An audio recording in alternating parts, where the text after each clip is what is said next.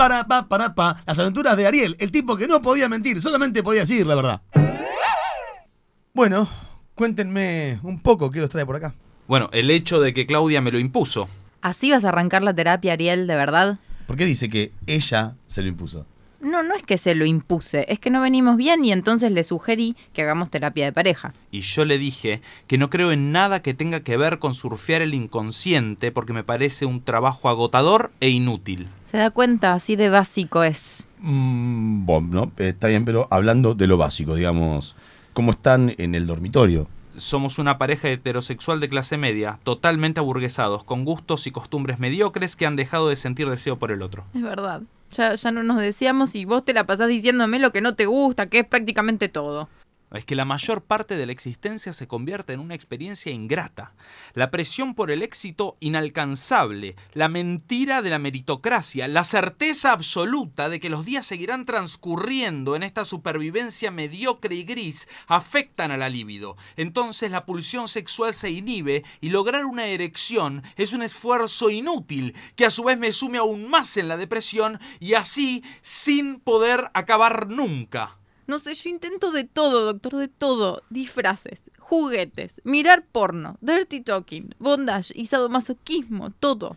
Eh, o, bueno, creo que su mujer lo que le pasa eh, a ella es que se siente un poco abandonada. Bueno, si nos vamos a poner en analistas, muy probablemente tenga que ver con que su padre no estuvo presente casi nada durante su infancia.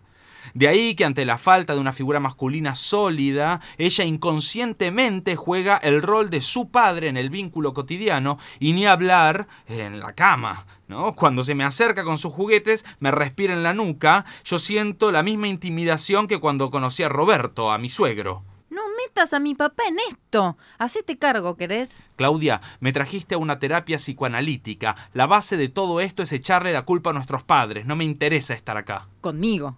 Eso es lo que querés decir. No me querés estar acá sentado conmigo. Ni con vos ni con nadie, Claudia.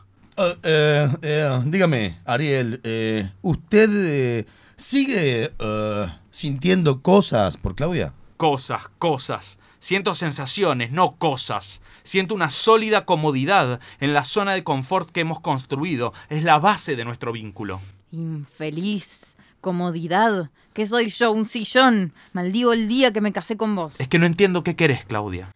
Que me mientas, Ariel.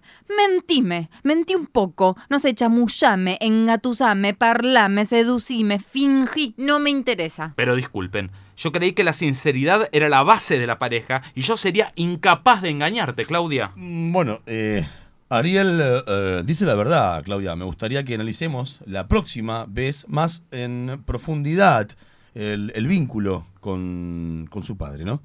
Por hoy, bueno, lo dejamos acá, ¿sí? Son 1.300 pesos. ¿1.300 pesos por 40 minutos? ¿Vos no pensás decir nada? Sí, me parece carísimo y cada día te pareces más al tacaño de tu padre. No te metas con papá. Pagale y nos vamos a casa. No traje plata. Además me echaron del laburo. ¿Te echaron? ¿Cómo que te echaron? Sí, elegí decírtelo ahora porque me decís que nunca te sorprendo con nada. Ay, sos un tarado, Ariel. Mi viejo al final tenía razón. Las aventuras de Ariel, el tipo que no sabía mentir, solamente podía decir la verdad.